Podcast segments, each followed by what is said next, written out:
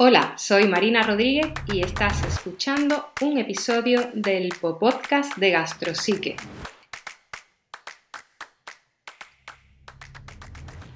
Hola, ¿qué tal? ¿Cómo estás? Te doy la bienvenida a un episodio más de El Podcast de Gastrosique. En esta ocasión, bueno, pues contamos con una invitada eh, muy especial, ya lo digo, como todas las invitadas que, que tenemos en el programa. Y bueno, tenía muchas ganas de poder grabar este episodio porque tenemos con nosotros a una compañera, psicóloga, especialista en trauma, MDR, emociones y psicosomática, ¿vale? Que diga, quizás para ti son palabras un poco extrañas, ¿no? Pero ahora entenderás un poco de qué va todo este tema. Eh, ella se llama Alicia Ayuso y trabaja con adultos y parejas en terapia. Tiene una newsletter también eh, muy chula, en la que yo, bueno, pues formo parte, recibo su, su email todos los días. Y bueno, pues comparte recursos, historias, pues para ayudar a la gente a gestionar mejor sus emociones. Y la verdad que a mí me gusta mucho, bueno, pues porque a veces también comparte algún cuento alguna cosa que siempre, siempre, bueno, pues te aporta algo para reflexionar en el día, que creo que además es un ejercicio estupendo. En vez de perder el tiempo haciendo scroll ahí en Instagram o, viendo vídeos de TikTok, creo que es mucha mejor opción apuntarse a la newsletter de Alicia y por lo menos hacer currar un poquito el, el cerebro. Así que, bueno, Alicia, ¿qué tal? ¿Cómo estás? Bienvenida al podcast de Gastrosique y bueno, pues no sé si me dejo algo en el tintero, si te gustaría aportar alguna cosita más. Buenas Marina, la verdad que es un placer poder encontrarnos por fin y, charlar un ratillo sobre algo interesante, eh, como es el tema que vamos a hablar. y mm, nada, simplemente pues añadir que, si te apuntas ahora a la newsletter, pues vas a recibir ese, pequeño... Eh, texto ¿no? en, el que, en el que hablo de cómo evitar los tres errores más comunes al gestionar tus problemas emocionales, que por lo que me dicen es bastante interesante, así que si te apetece, pues eh, ya está. Ya te puedes apuntar. Vale, bueno, mm, dinos Alicia cómo pueden apuntarse a la newsletter y ya pasamos a hablar de este tema que nos traemos hoy entre manos. Ah, genial. Pues nada, simplemente poniendo mi nombre y apellido junto, aliciaayuso.es, pues eh, vas a entrar en la web y ahí en, el apartadito donde pone correo, dejas tu correo y te va a llegar el, el ese PDF con, los tres, eh, tres recursos para, poder gestionar los problemas emocionales. Perfecto, muchas gracias. Bueno, Alicia, pues hoy nos traemos un tema muy chulo. Eh, creo que es un tema poco hablado, la verdad.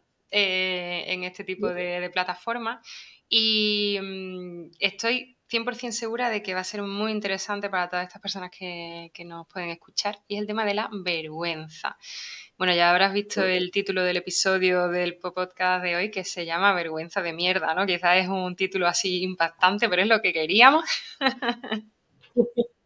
Porque la verdad es que eh, con las patologías digestivas, eh, Alicia, tú, Tú lo sabes porque también ves personas con, problemas orgánicos, ¿no? Funcionales en tu consulta de, terapia, ahora nos cuentas un poquito más.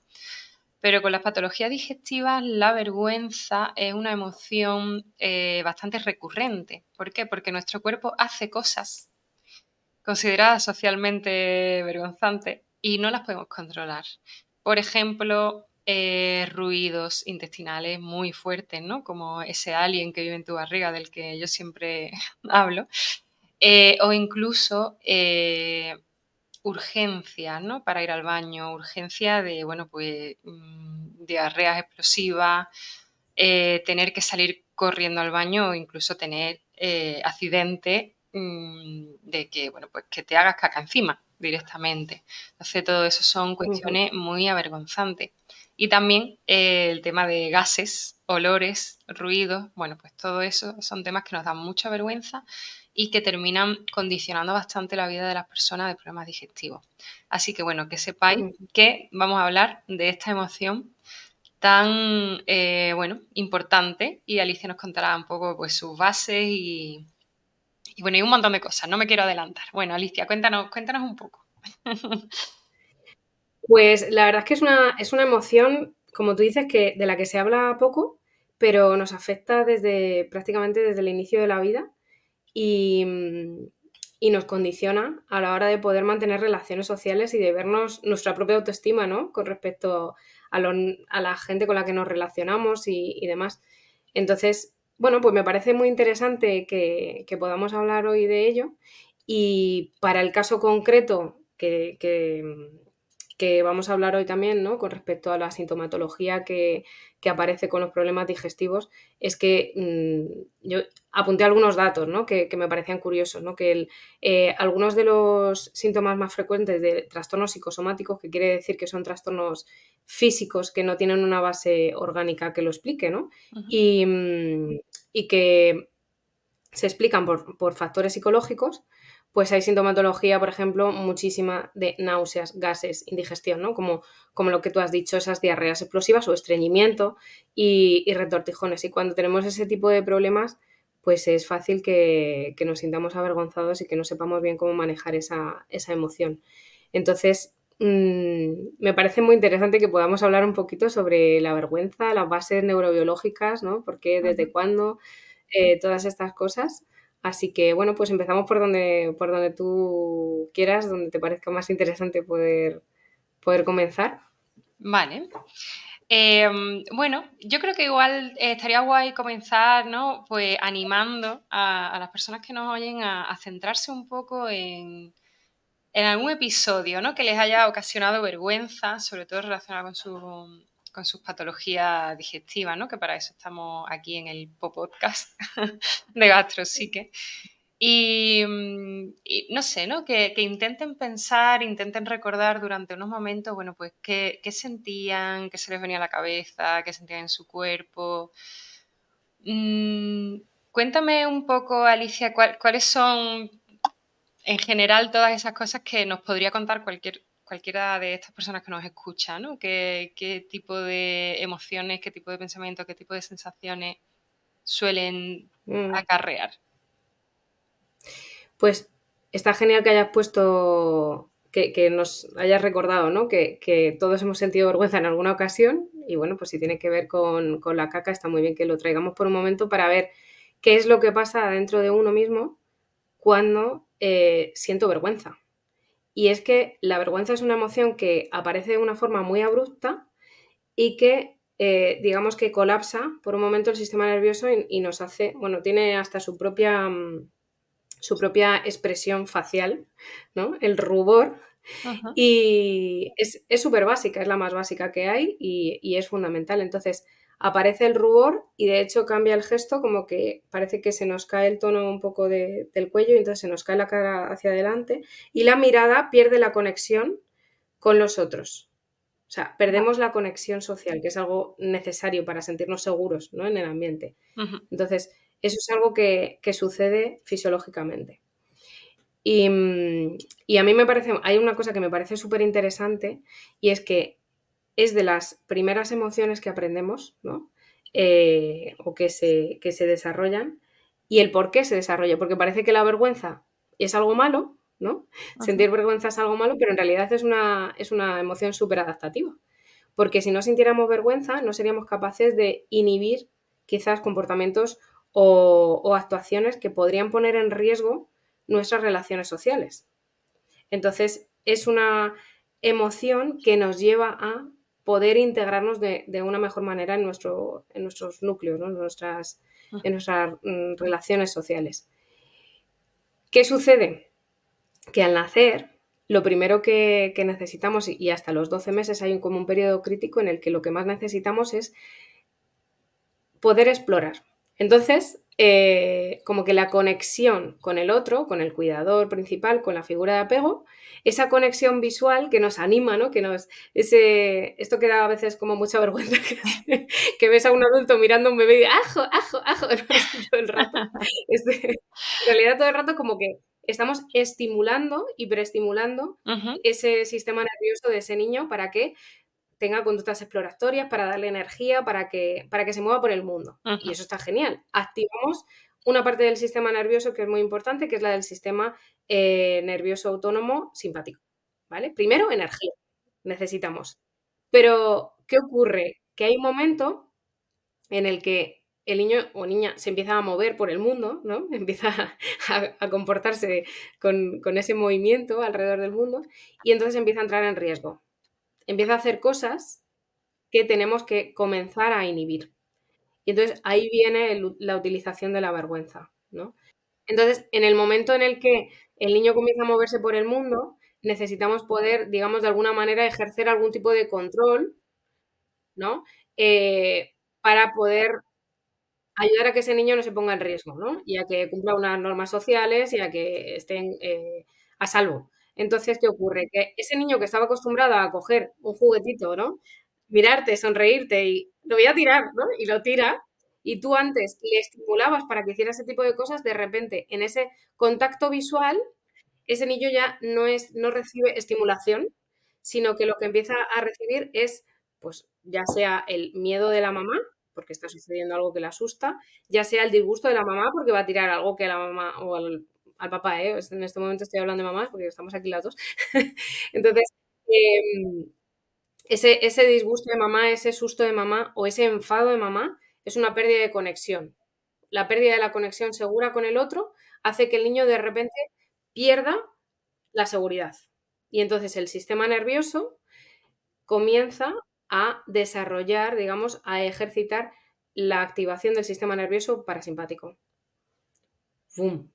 La parte dorsal, es decir, la parte de la desconexión, una pérdida de conexión abrupta que pone en riesgo, por tanto, la vida y la seguridad de ese bebé, de ese niño. Entonces, es a partir entre los 12, 18 meses que este sistema nervioso parasimpático de ruptura comienza a ejercitarse. Entonces, como figuras de apego tenemos una, mm, un papel fundamental a la hora de entrenar de una forma sana a esa, digamos, ese desarrollo de ambos sistemas, ¿no? Es como primero hemos conectado y podemos reírnos juntos y podemos entusiasmarnos juntos, ¿no? Y podemos disfrutar juntos y ahora hay pequeñas rupturas, esperablemente pequeñas rupturas en la conexión para poder ir moldeando y enseñando a ese bebé y a ese niño la tolerancia a esa, a esa emoción, a unas conductas de mayor seguridad. ¿Qué ocurre? Que si tenemos... Em, hay, dos factores que pueden em, afectar aquí. Por un lado, que no haya habido una conexión segura antes, que no haya habido una regulación positiva al alza, de excitación exploratoria segura, ¿no? Para que el niño pueda jugar en el entorno y pueda conectar y jiji, jaja. Y entonces no tiene esa seguridad y que aparezca de repente la vergüenza. Entonces es, no me he sentido segura contigo, pero sí me estoy sintiendo avergonzada. No ha habido excitación y sí hay inhibición. Entonces vamos a desarrollar en nosotros mismos un sistema nervioso tendente a la inhibición. ¿Vale? Nos va fisiológicamente va a ser más eh, seguro no moverse mucho por el mundo, no vaya a ser, ¿sabes? Que vayamos a liarla, entonces eh, nos, vayan a, echar una reprimenda, así que lo que hacemos es protegernos desde la evitación, desde la inhibición y después, esta es la primera parte, la más fisiológica, la más corporal, porque es después, todavía el niño no tiene palabras y un lenguaje para darse una explicación mental y una serie de, de creencias negativas, pero después se van a ir creando. Creencias negativas que acompañan a eso. Entonces, ahí ya hablamos de la autoestima, ¿no? Es lo que yo me digo de mí mismo. No puedo arriesgarme porque puede salirme mal, porque no, eh, no siento que vaya a haber una conexión segura con el otro, ¿no? Y, y, tengo mucho temor, tengo mucho riesgo, ¿no? Tengo mucho miedo a que pueda existir esa ruptura.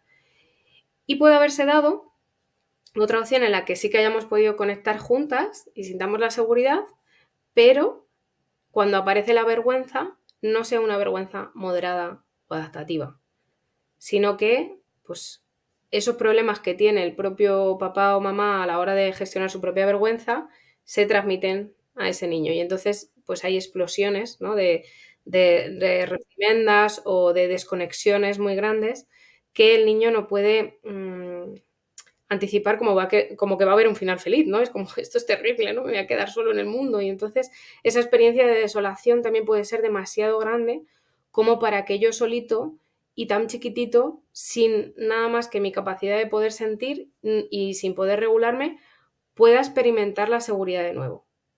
Así que también puedo llegar a desarrollar, eh, digamos, problemas regulatorios en, a la hora de gestionar las emociones. De repente sí soy capaz de excitarme mucho, ¿no? Y de, y de subir y de, y de conectar, pero en cuanto surge una emoción, un afecto negativo, desagradable, me pierdo y no soy capaz de poderlo gestionar porque no tuve experiencias de una regulación segura por parte del otro. Vale.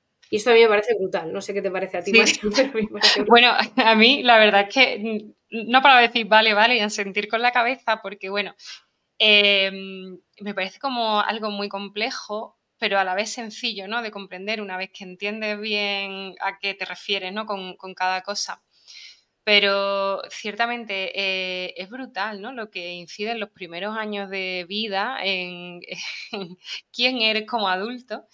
Eh, eso siempre, bueno, pues es un, miedo, ¿no? Yo creo que se tienen, por ejemplo, las mamás mm, cuando tenemos niños muy pequeños, ¿no? Siempre tienes miedo de intentar hacerlo lo mejor posible porque no quieres que, yo qué sé, ¿no? Porque tu hijo esté mal de adulto y demás.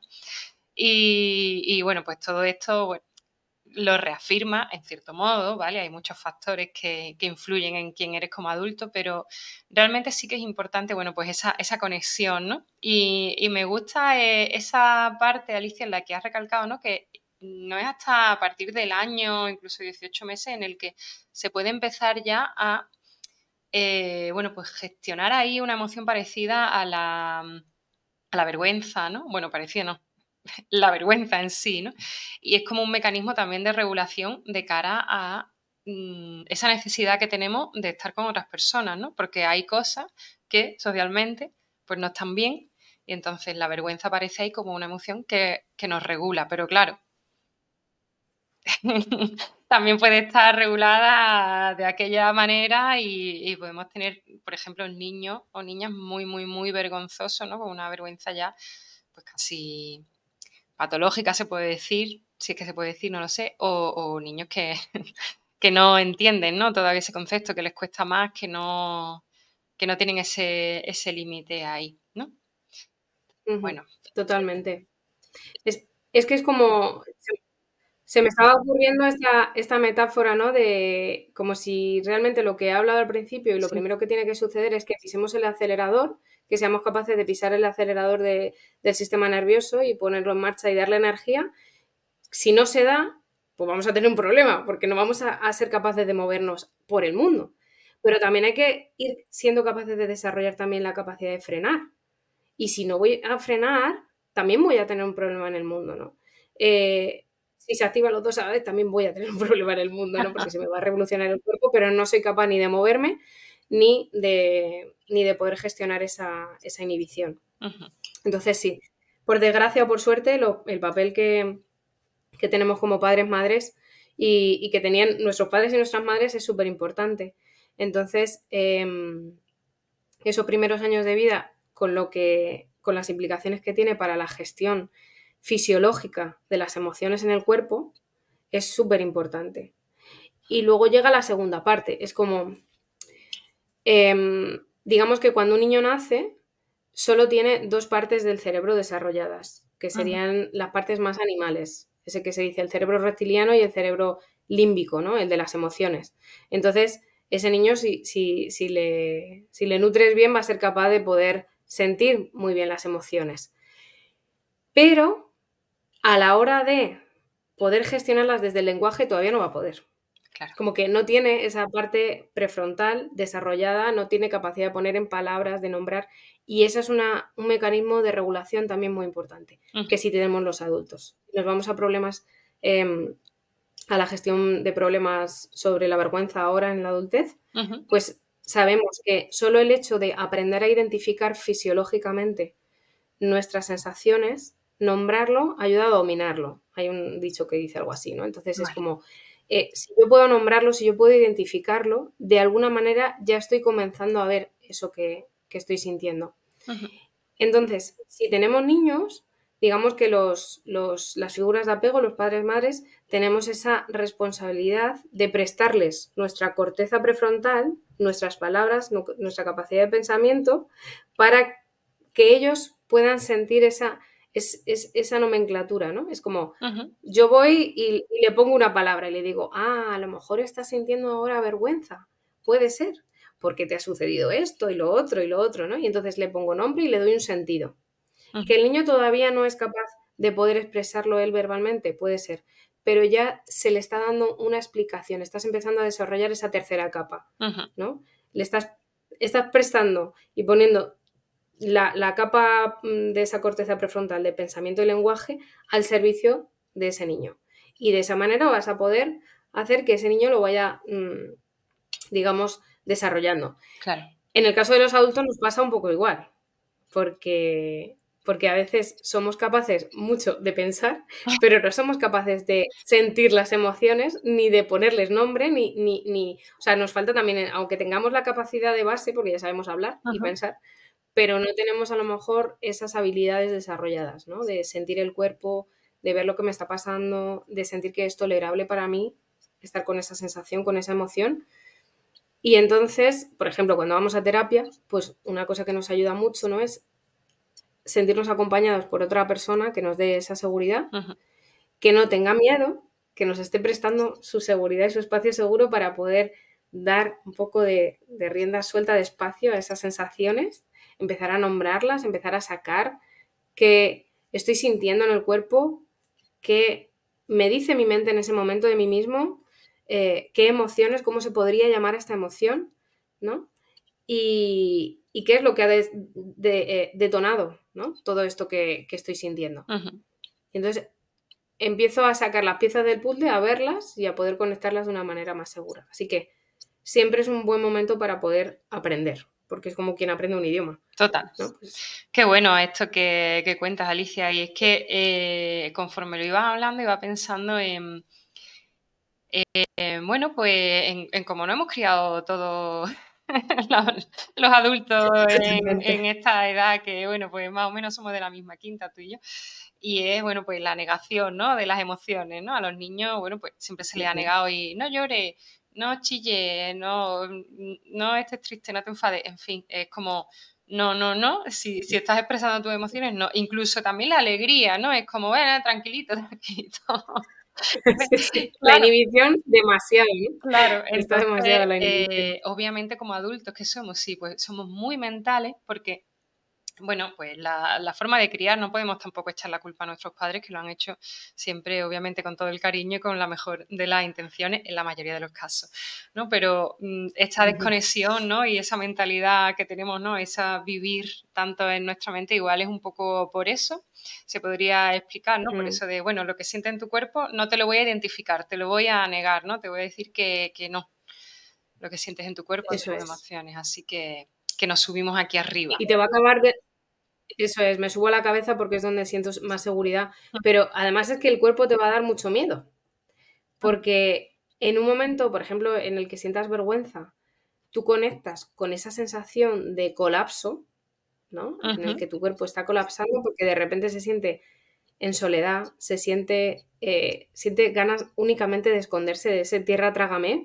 porque quiero desaparecer, porque no quiero que, no quiero recibir esa mirada negativa de los otros no quiero, no, mi cuerpo colapsa. Entonces me quedo sin la posibilidad de poder gestionar eso, ¿no? No tengo la capacidad de poder mirar al cuerpo cuando me encuentro mal. Y a lo mejor me ignoro un poco, ¿no? Hago lo que han hecho conmigo, me han ignorado las emociones porque ellos no sabían hacer otra cosa, entonces eso es lo que me han enseñado a hacer, pues yo hago lo mismo y me distraigo y entonces nunca paso tiempo con esas emociones de una forma segura. Porque claro, tampoco se trata de torturarse, ¿no? que esto a veces como cuando, cuando meditamos, que, hay personas que creen que la meditación es estar con lo que sea que venga ahí como pasándolo fatal. Y en realidad es qué actitud puedo tener yo de apertura a eso que está pasando. ¿No? Porque la tortura sí porque sí. Bueno, el retraumatizarnos, eso es, el retraumatizarnos constantemente mm, viviendo algo que no somos capaces de digerir, porque es así, es que las emociones se, digieren, se digieren. Entonces, solo me va a generar más impacto traumático. Es como, yo ya pasé, por, eh, yo ya pasé cuando era niña por situaciones que excedían mi capacidad de poder afrontarlas, que por lo tanto me generaron un trauma. Si yo ahora vuelvo a hacer lo mismo con los mismos recursos, solo me estoy retraumatizando. O sea, lo que necesito es poder contar con nuevos recursos, con nueva manera de afrontarlo, con, mm, con experiencias nuevas de seguridad, básicamente. Vale. Vale. Y, Alicia, si todo esto que, hemos estado hablando, ¿no? De, cómo hemos aprendido a gestionar nuestras emociones, la emoción de la vergüenza sobre todo, ¿no? Que es donde nos queremos centrar. Si nos lo llevamos ya al campo de las patologías digestivas, de los problemas digestivos, bueno, pues de todo esto que decíamos al principio, ¿no? De, la caca, cómo viene, cómo suena tu barriga, el gas y demás. Eh, Mm, ¿Cómo crees que se, puede vivir? ¿Cómo crees que se retroalimenta? No sé si, si, bueno, si tú ves ahí alguna relación entre mm, todo esto, la autoestima, la autoestima de la persona, el aprendizaje de gestión de emociones. No sé, cuéntame un poco a qué, qué se te pasa por la cabeza. Pues veo como, como algo cíclico que se retroalimenta, ¿no? Es, por un lado, el impacto puede ser de una situación traumática de, hay que pensar que el control de esfínteres, si hablamos de la caca, se, eh, en, desarrollos neurotípicos se tiene establecido más o menos a los cuatro años o cinco años. Entonces, claro, cuando tú llegas a, una etapa adulta o incluso más de los cuatro o cinco años y no tienes esa capacidad de poder gestionar tus esfínteres, de poder controlarlos, eso hace que te sientas diferente, y el sentirnos diferente es algo que por naturaleza biológica nos hace sentir en riesgo. O sea, somos seres sociales, por lo tanto, todo lo que nos separe de esa tribu y nos haga sentir diferentes y nos haga sentir eh, no pertenecientes, va a hacer que sintamos una experiencia profunda de soledad, de pánico y desconexión absoluta, de vacío, y nos va a poner mucho más en riesgo.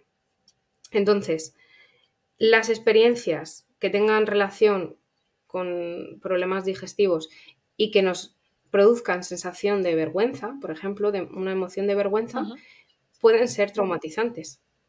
Porque a lo mejor también las vivimos en silencio, porque no tenemos nadie con quien compartirla, porque todo lo que se guarda en silencio y es un tabú acaba siendo traumático. No lo puedo compartir, no hay nadie que me, con quien esto me conecte.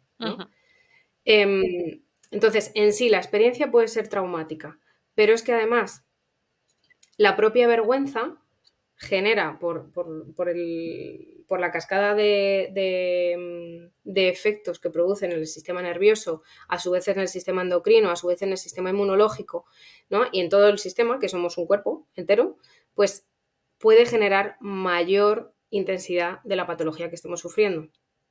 Con lo cual, puede ser eh, ¿Causa o consecuencia? ¿La vergüenza o los problemas digestivos? Vale. O sea que si yo. Se relacionan Se relacionan y si yo, por ejemplo, estoy teniendo problemas digestivos y eh, tengo que salir al baño, ¿vale? Aunque no sea a lo mejor demasiado explosivo, ¿no? Pero tengo que ir al baño y estoy con personas, y, pero me da mucha vergüenza, pero sin embargo no puedo evitarlo y voy y tal. Todo eso que se está produciendo en mí eh, esa alimentación de esa vergüenza mm, va a hacer que empeoren mis problemas digestivos. Igual eh, no se puede reafirmar así con tanta contundencia, pero... Claro, o sea, no puedo decir que eh, A te produce B de manera directa, pero sí sé que la ansiedad y los problemas de estrés cronificados en el tiempo, el exceso de cortisol que acaba siendo tóxico en, el cuerpo generado constantemente, va, a hacer que, digamos, es como, mm, como si no tuviéramos el coche bien engrasado, ¿no? Y siguiéramos conduciendo y conduciendo, o no le echáramos el aceite correspondiente o no le echáramos el agua correspondiente, ¿no? Entonces, que sí, que el cuerpo, o sea, el coche va a seguir a lo mejor funcionando, pero poco a poco va a generar un desgaste en las piezas, va a generar pequeñas lucecitas en, la, pantalla del, coche, ¿no? Que nos va diciendo, eh, que falta esto, eh, que falta lo otro. Y es así como vienen los síntomas, ¿no? Que empezamos a sentir sintomatología y que esos lugares más vulnerables que tenemos en nuestro cuerpo, cada uno tenemos un lugar más vulnerable, en algunos casos cuando sufrimos problemas de estrés, pues hay personas, por ejemplo, a mí me afecta más a nivel dermatológico, hay otras personas que le afecta más a nivel digestivo, em, hay otras personas pues que le puede afectar más a lo muscular, ¿no? Eh, a, los problemas y a los dolores musculares y demás. Migrañas también es muy común. Entonces, ahí donde tengas tu punto vulnerable es donde van a saltar las lucecitas del coche más fácilmente. Entonces, si tú tienes una predisposición genética, por ejemplo, a la enfermedad de Crohn y las variables que te rodean en el entorno son excesivamente eh, estresantes, el estrés se lleva demasiado en el tiempo, es decir, hay demasiada intensidad.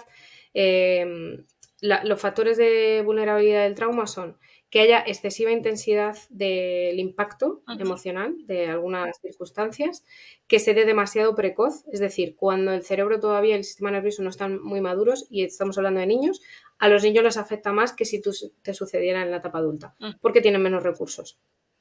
O porque suceda muchas veces. Hay un impacto, hay un goteo esta tortura por goteo que se da en muchas ocasiones. Entonces, si tú tienes una vulnerabilidad, porque todo cuerpo tiene una vulnerabilidad más fácil que otra, y se dan una serie de factores, es más posible que tu cuerpo em, empiece a dar síntomas por ahí, ¿no? Síntomas más digestivos o dermatológicos, uh ¿no? Pero, pero por algún lado va, a salir porque, porque es demasiado estrés para los recursos que, de los que se dispone en ese momento. Claro. Claro, y, bueno, todo, todo eso, ¿no? Que tú dices, esa respuesta al estrés tan grande, ¿no? Esa em, probabilidad de que suponga ¿no? un evento traumático porque no puedes gestionarlo bien y, demás, bueno, pues todo eso, como decíamos antes, se retroalimenta con, la sintomatología. No se puede decir mm, A más B igual a C, ¿no? Con esa contundencia, pero sí que eh, nos ayuda, ¿no? Y aprender a gestionar eh, esas emociones que nos abruman, como es la vergüenza por lo que nos ocurre, pues puede ayudar. Pero a mí me gustaría preguntarte una cosa antes de, ver cómo podríamos gestionar esto, y es, mm, me da la sensación, ¿no? De que nos da vergüenza los síntomas digestivos, porque igual también sí que nos desconectan, ¿no? Un poco de de los demás o nos hacen resaltar de forma negativa, ¿no? Porque mm, por algún motivo se, ha, pensado, bueno, pues eso, pues que pues para hacer mm, caca, por ejemplo, ¿no? Hay que estar apartado y demás, y hay que estar eh, fuera, ¿no? De un entorno social. Claro, ahora lo vemos, ¿no? Pues súper lógico, ¿no? ¿Quién se va a poner a hacer caca en un salón, ¿no? ¿Quién va a tener, va a tener un salón y va a tener ahí a sus amigos familiares y se va a sentar allí a hacer eso, ¿no? Pero no sé si mm, a ti se te ocurre, ¿no? Ya que sabes así un poco del tema evolutivo, ¿no? ¿Qué, qué explicación podría tener esa vergüenza en síntoma digestivo? Pues me parece súper interesante lo que has dicho. Eh, y, creo que te voy a comentar primero lo que me ha venido, ¿no? Es el. Estamos castigándonos y avergonzándonos constantemente por eh, respuestas fisiológicas naturales de nuestro cuerpo. O sea, y aquí voy a decir, eh, por ejemplo, mm, respuestas o reacciones que tiene el cuerpo cuando descarga. Descarga y eso ayuda. Hacer caca es una descarga. Hmm. Sí. Eso, eso ayuda. Negable. eso es. Eructar, bostezar, em, suspirar, mm, temblar, ¿no? Son reacciones, respuestas del cuerpo, del sistema nervioso autónomo, que son involuntarias y que el cuerpo necesita, porque existen ahí desde, desde que existimos, ¿no? Entonces, se necesitan y sin embargo, desde la parte más racional, desde la parte más Mm, moral, hemos comenzado a ver reacciones eh, naturales de nuestro cuerpo como algo negativo. Y entonces empezamos a castigarnos y a avergonzarnos por algo que si comenzáramos a aceptar, hay culturas en las que eructar es, un, es, un, es bienvenido, ¿no? Es, es como un halago Para, de los comensales, ¿no? Pero, o tiras un pedo. Eh, puede ser, no tiene por qué ser algo malo, ¿no? Pero en realidad es que nos estamos castigando constantemente, ¿no? ¿no? quiero llamar la atención, no quiero destacar y por lo tanto que mis tripas hagan ruido, que, se me escape un, pedo en el gimnasio, ¿no? O cosas así, eh, son de lo más normal, de lo más natural, es que estás moviendo tus tripas, ¿no? Y, que en realidad no hay nada más bonito y nada más satisfactorio que un cuerpo que funciona con naturalidad alguien que hace caca todos los días, vamos, yo, mm, me parece. me parece una, descarga ¿no? estupenda. No me pongo escatológica, pero es verdad. O sea, para el que no, para el que está constantemente estreñido o para el que tiene diarreas explosivas, o sea, ya quisiera ¿no? que su cuerpo pudiera responder de una manera mucho más funcional ¿no? y, que le ayudara. Entonces, bueno, me he ido un poco, pero me parece como, interesante ver de qué manera castigamos a nuestro cuerpo, que somos nosotros. O sea, que no somos solo entes pensantes, que también tenemos cuerpo y digerimos y eructamos, ¿no?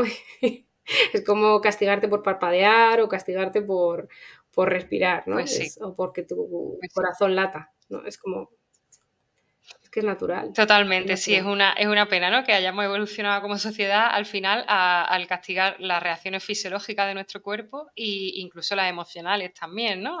Vamos a ver si conseguimos poco a poco volver a integrar eh, todo esto en nuestra naturaleza, aunque dudo que todo esto evolucione a eso, pues a, a estar con los amigos charlando y estar a la vez, pues bueno, pues eh, haciendo otras cosas, ¿no? Como con los gases o, quizás haciendo caca. Pero creo que en alguna cultura así como muy, muy, muy antigua, no sé si los romanos o así, eh, me pareció leer hace un tiempo que, sí que se llevaba eso. O sea, que tú podías estar en sitios en los que estabas charlando con tus amigos en foros y demás y, a la vez pues podría defecar tranquilamente. Así que bueno, en fin. Eh, no es que haya que llegar a eso otra vez, porque obviamente también tiene otros muchos tintes relacionados con la higiene y demás que, oye, pues habría que tener en cuenta. Pero sí que, que, el tema de la vergüenza, oye, pues es un, es un factor muy importante a tener en cuenta que yo creo que afecta mucho a lo largo de la vida, que la vergüenza nos puede ayudar a regular eh, muchos aspectos, es decir, es sana, es natural, es normal que esté ahí, pero cuando es excesiva, pues nos puede causar un problema. Y si ese exceso viene porque nos da vergüenza nuestras propias reacciones, pues al final nos puede llevar a hacer cosas, ¿no? Para evitar sentir esa vergüenza. Y es lo que vemos en las personas con patologías digestivas, que se aíslan, que no quiere que nadie le escuche los ruidos intestinales, que no quieren verse en la necesidad de tener que salir corriendo estando en público y se aíslan y se aíslan. Y al final, vale, sí, no sienten la vergüenza, pero tampoco sienten nada más. no, no, no. Y la vida se va, se va apagando poco a poco. Entonces, no sé, ¿hay alguna mm, algún tip, algún consejo, algo que, que, puedas dar para poder aprender a gestionar un poco mejor esta vergüenza? Pues mira, hay, hay un par de cosas que me gustaría comentar. Em, porque antes hemos, eh, estábamos hablando de, cómo se desarrolla el acelerador y cómo se desarrolla el freno, ¿no? Y, mm, lo más importante es eh, el hecho de que la vergüenza es adaptativa si se mm, educa en ella de una manera moderada. Es decir, Mm, si, tenemos la vergüenza suficiente como para no ir dañando a la gente con la que convivimos ¿no? y, mantenernos con unas reglas éticas y morales suficientes, pues está bien. ¿no? Pero en el momento en el que, si por ejemplo como padres o madres eh, explotamos de una manera muy fuerte, la, la, llevamos la desconexión con ese bebé o con ese niño de una manera muy, muy, muy, muy elevada, muy intensa, no va a poder digerir eso, ese niño. O sea, le va a poner en tanto riesgo que va a colapsar su sistema. Y entonces no va a poder aprender. Y lo que queremos en, el fondo es que al final nuestros hijos aprendan, no dejarles colapsados, ¿no? Como las liebres, así como que no se puedan ni mover, ¿no? Y que no se puedan relacionar y que se tengan que aislar. lo que queremos es que puedan desarrollar creencias suficientemente positivas sobre sí mismos y sentirse dignos de recibir cariño y amor. Entonces, em, en el caso de los niños, establecer una, una intensidad moderada, ¿no? Es como una ruptura que dice, no, cariño, esto no está, no, no, está bien, y ya, ¿no? Es eh, adaptada al, momento y a la situación, ¿no? Pero que sea moderada. Y por otro lado, lo más importante es que haya un final feliz, ¿no? Que me gusta mucho porque, porque lo, lo vi así en su día y fue como, final feliz. Es que ese niño vea que a pesar de haber sido mm, desconectado o castigado, digamos, con la desconexión para aprender, para que aprenda a regular esa intensidad de, sus conductas y de sus actuaciones, al final va a ocurrir ese reencuentro. Es decir, yo te puedo decir no, pero te sigo queriendo. Estoy ahí para ti y podemos abrazarnos, ¿no? Si hay una elevada intensidad por la cual al padre o madre le desregula y entonces no es capaz de volver a reconectar con el niño, no existe final feliz. Y por lo tanto ese niño va a generar, o su cerebro, que el cerebro nos, para lo que nos sirve es para establecer predicciones, o sea, es lo que quiere todo el rato, el cerebro quiere saber qué va a pasar. Entonces, ¿en qué se basa? En lo que ya ha sucedido. Así que si a ese niño lo que le sucede es que se desconecta tanto de su papá o mamá que nunca vuelve a adquirir de nuevo la reconexión, para él va a ser terrible sentir ese tipo de sensaciones y de emociones. Entonces, si nosotros, después de haberle reñido o haberle mostrado nuestra cara de enfado, de desconexión con el, con el susto o miedo, susto o tristeza, ¿no? Eh, perdón, miedo, enfado o tristeza. Pueden ser las emociones así que, puede haber en, el rostro de, de la figura de apego. Pero después, como no lo hemos hecho muy intensamente, somos capaces de regularnos, podemos volver y decir, cariño, te quiero, simplemente es que esto no puede ser, ya está. O sea, es que es así, no pasa nada. Como, te sigo queriendo, ¿no? Porque la, diferencia que hay entre la culpa y, la vergüenza es que la culpa nos dirigimos y pensamos en que hay un acto que yo he hecho mal, este comportamiento está mal y soy culpable por ello. Y la vergüenza es algo que, que dice algo de mí, ¿no? Es, yo no soy digna, no soy digna de ser amada. Entonces, tratar de ayudar a que ese pensamiento de uno mismo, esa creencia negativa de uno mismo, no se establezca, no se instaure.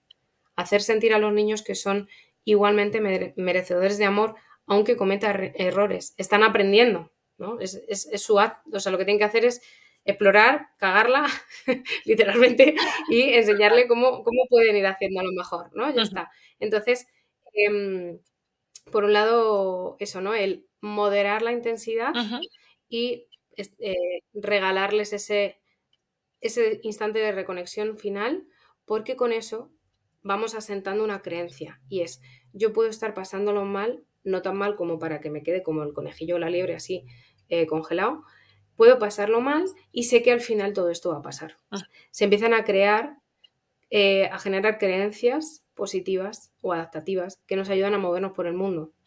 Y cada vez que me sucede algo malo, yo sé que es un momento difícil, pero sé que voy a poder con ello y que con los recursos suficientes voy a poder superar esta situación. Entonces, esa es la, mejor muestra de, amor que les podemos dar. Eso en el caso de niños, pero en el caso de adultos necesitamos lo mismo. si la vergüenza es una emoción que nos ha eh, hecho colapsar en muchas ocasiones, necesitamos volver a recuperar experiencias eh, de seguridad para que esa emoción se haga tolerable, ¿no? Es como exponernos a ella de la manera que más seguro sea. Yo, por ejemplo, pues hay diferentes terapias como la de MDR o como la terapia somática que hacen mucho hincapié en poder digerir la parte intolerable, ¿no? Lo, que resulta difícil, pero desarrollando recursos para que la persona se sienta capaz de poder eh, con ello. Entonces, es algo que, aunque no nos hayan podido, em, no hayamos podido heredar de nuestros padres, sí podemos seguir aprendiéndolo, porque el cerebro es neuroplástico, lo cual significa que continúa regenerándose y generando nuevas neuronas toda la vida. Así que posibilidades para aprender nuevas cosas, nuevos idiomas, eh, nuevas formas de gestionar las emociones, nuevas lo que sea, se puede hacer durante toda la vida. No hay, siempre hay esperanza. Genial. Y luego la segunda, lo segundo que quería decir que me parece muy importante muy interesante es que a veces cargamos con mucha culpa siendo padres o madres. Entonces, hablar de todo esto es posible que a la gente le despierte, ¿no? Ay, ya lo hice mal. Lo más importante es que puedas, puedes haberlo hecho mal. Y de hecho, em, hay, una, hay una cosa que, leí una vez, creo que es de Judy Herman, que es la experiencia de abandono es mucho peor que una experiencia de, regulación. Es decir, en un experimento que se hizo, el experimento de la cara inexpresiva, se ponía a la mamá frente al bebé y se le pedía a la mamá que dejara, que cortara la conexión, ¿no? Lo que hablábamos. Al final, la, mamá ponía cara de póker, Y no movía ni un, ni un, gesto de su cara. Entonces el bebé intentaba recuperar la conexión. Primero, a través de la risa. Segundo, a través del pataleo. Tercero, a, través del llanto. Y ya llegaba un momento de desesperación a puntito del colapso. Y ahí ya paraban el experimento. ¿Por qué? Porque se produce exactamente eso. Si yo no puedo establecer conexión, colapso. Entonces, aunque le hayamos cagado y no hayamos hecho muy bien el tema de conectar de forma segura, bueno, aprende también a perdonarte a ti mismo y empieza a enfocarte en lo que puedes hacer a partir de ahora, ¿no? eres ya un padre o madre que está preocupado por cómo gestionar eh, y cómo ayudar a su hijo a gestionar las emociones. Eso ya es mejor que el abandono, ¿vale? Eso, simplemente Totalmente. Eso. es. Y, bueno, pues simplemente eso, que, aprender a, manejar la, la, intensidad de la emoción y aprender también a conectar de una forma segura con, otra, con otras personas nos puede ayudar. Vale. Yo creo que en este caso, por ejemplo, si hay una patología tan específica como la que la persona que, nos estás escuchando lo estás viviendo, quizás ponerte en contacto con personas que estén pasando por una situación similar a la tuya, ¿no? en asociaciones, en, redes ¿no? de personas que se conecten en base a ello, o yendo a terapia también, ¿no? pero, pero que puedas sentir que no estás solo, al final de salir de esa experiencia de soledad. Vale, claro, y, fíjate que, bueno eso, ¿no? Si al final conectas con personas con tus mismos miedos, eh, probablemente la sensación de vergüenza de que te suenen unas tripas o tal, no te desconecte del grupo porque eh, al final todos tenéis lo mismo, ¿no? Entonces, bueno, pues igual te puedes incluso hasta reír, ¿no? Algo que puede ser eh, motivo de vergüenza en un sitio, pues motivo de, risa y de compartir en otro. Así que me parece un consejo. Fundamental, gracias Marina, porque fundamental. La risa y el humor son eh, los antídotos, digamos, a la vergüenza. ¿no? A cambiar, ser capaz de modular el sistema nervioso y ponerlo de estar en peligro a de repente me puedo reír y quizá con las personas con las que compartas esa situación, que te vas a sentir comprendido o comprendida, pues te vas a poder reír, ¿no? Y esto me pasó, y esto otro me pasó a mí, ¿no? Y, de esa manera poder, poder cambiar, ¿no? Ese, ese, estado de vergüenza y de colapso por, otro mucho más adaptativo, ¿no? Y más, que te ayuda a poder vivir tranquilo. Qué bien. Qué bien, qué bien. Bueno, pues nada, eh, la verdad que me parece un, gran consejo porque es importante no, terminar aislándose cuando se tienen este tipo de patologías porque suele ocurrir y eso solo, bueno, pues es un, un camino más corto a grabar los síntomas y a sentirte cada vez peor y a nivel emocional también.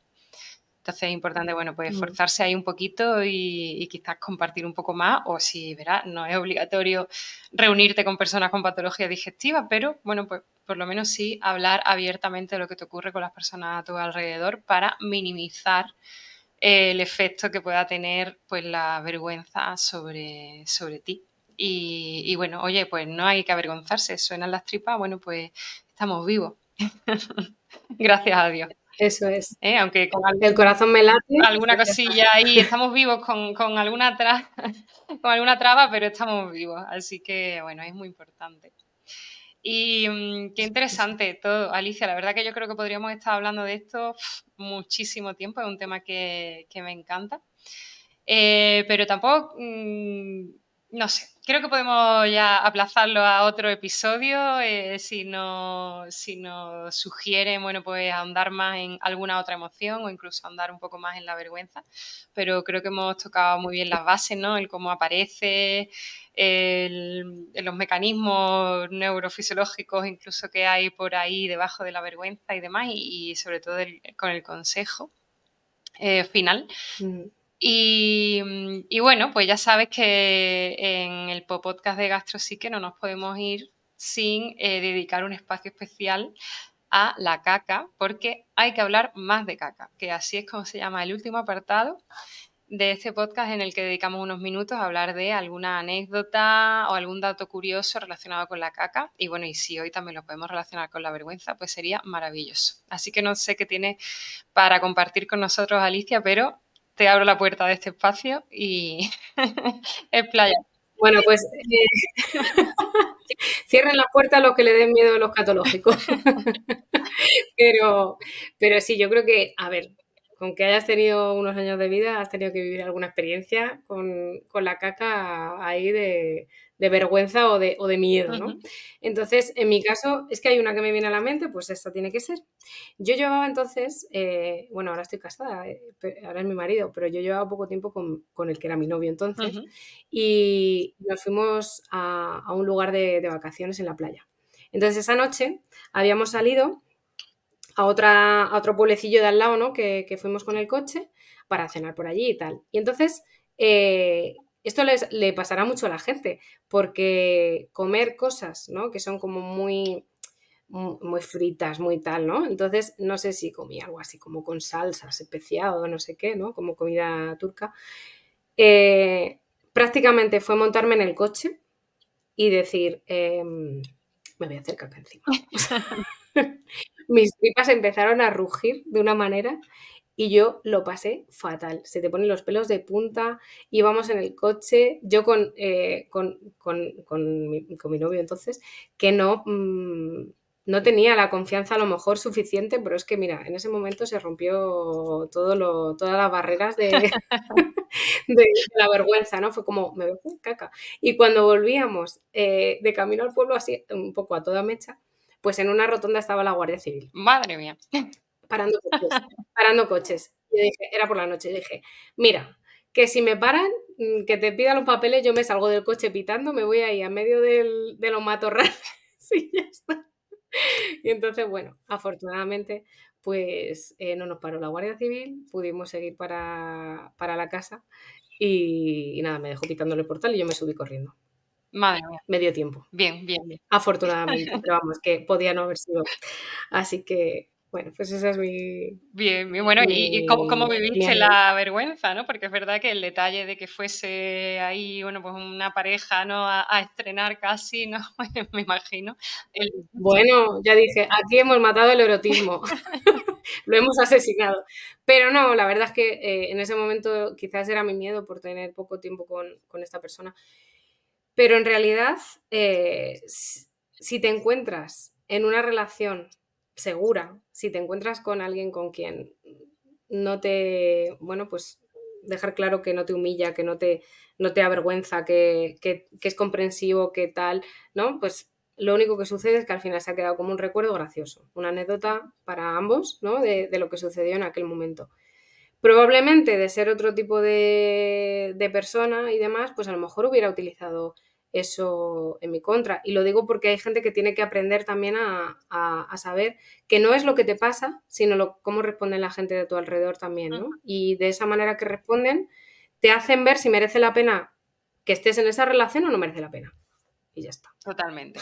o sea que fíjate que, que, doble enseñanza aquí, ¿no? Con tu propia anécdota convertiste una situación que podría ser avergonzarte para ti en algo de risa, ¿no? Anecdótico, de, bueno, pues mira, qué, qué gracia, ¿no? Lo que, lo que me ocurrió y todavía lo recuerdas con, con cariño, ¿no? Y, y, a la vez, bueno, pues esta segunda parte ¿no? que has añadido, que fíjate que no solamente podemos mm, echarnos a nuestra espalda pues el, cómo gestionamos todo lo que nos ocurre, que, oye, los demás también influyen en cómo nos tomamos las cosas, ¿no? Y no es lo mismo que a ti te hubiese ocurrido esto, pues con tu pareja que pudo ser comprensivo o, simplemente no le dio ni la menor importancia, que con otra persona que te dijera, pues, no sé, ¿no? Te avergonzara o te dijera las cosas de otra forma.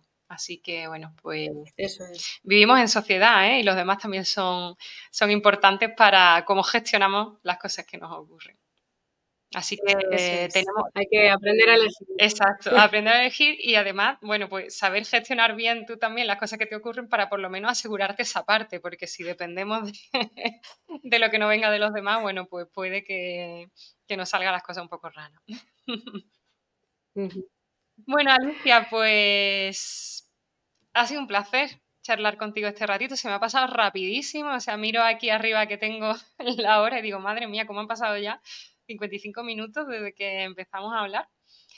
Y, bueno, pues creo que hemos podido aprender mucho con esta charla y bueno, pues recuérdanos un poco dónde pueden encontrarte, eh, cómo puedes ayudar a, las personas que quieran, bueno, puedes hablar contigo un poco más y, despedimos ya el episodio de hoy. Vale, pues mm, lo primero darte las gracias, que me ha encantado. Estaba yo también con los nervios de, aquí de mantener una conversación y grabarla y tal. Y la verdad que me lo has hecho súper súper cómodo, me lo he pasado muy bien. Y, mm, y, bueno, pues simplemente si quieren entrar en contacto conmigo, pues que se metan en aliciaayuso.es eh, ahí van a poder dejar su correo y le va a empezar a llegar correos que, mando en una newsletter donde mando otras anécdotas, donde mando historias y donde mando cuentos con el fin de poder ayudar también a, la gente con, esas moralejas y, que puedan vivir un poco más eh, a gusto, con mayor serenidad y mayor humor. Em, y ahora si se meten, pues van a, van a poder descargarse los tres eh, errores más comunes al gestionar tus emociones y cómo, cómo evitarlos. Perfecto. Pues muy bien, Alicia, pues muchísimas gracias. Y bueno, todas las personas que quieran comentar eh, pueden hacerlo en, los comentarios del propio episodio o escribiendo un email a info.gastrosique.com. Eh, aquí despedimos un episodio más de El Podcast de Gastrosique y nos vemos en el siguiente. Un abrazo, chao, chao. Has escuchado un capítulo más del Podcast de Gastrosique. No olvides seguirnos en las redes arroba gastrosique o nuestra página web www.gastrosique.com. Muchas gracias y hasta el próximo episodio.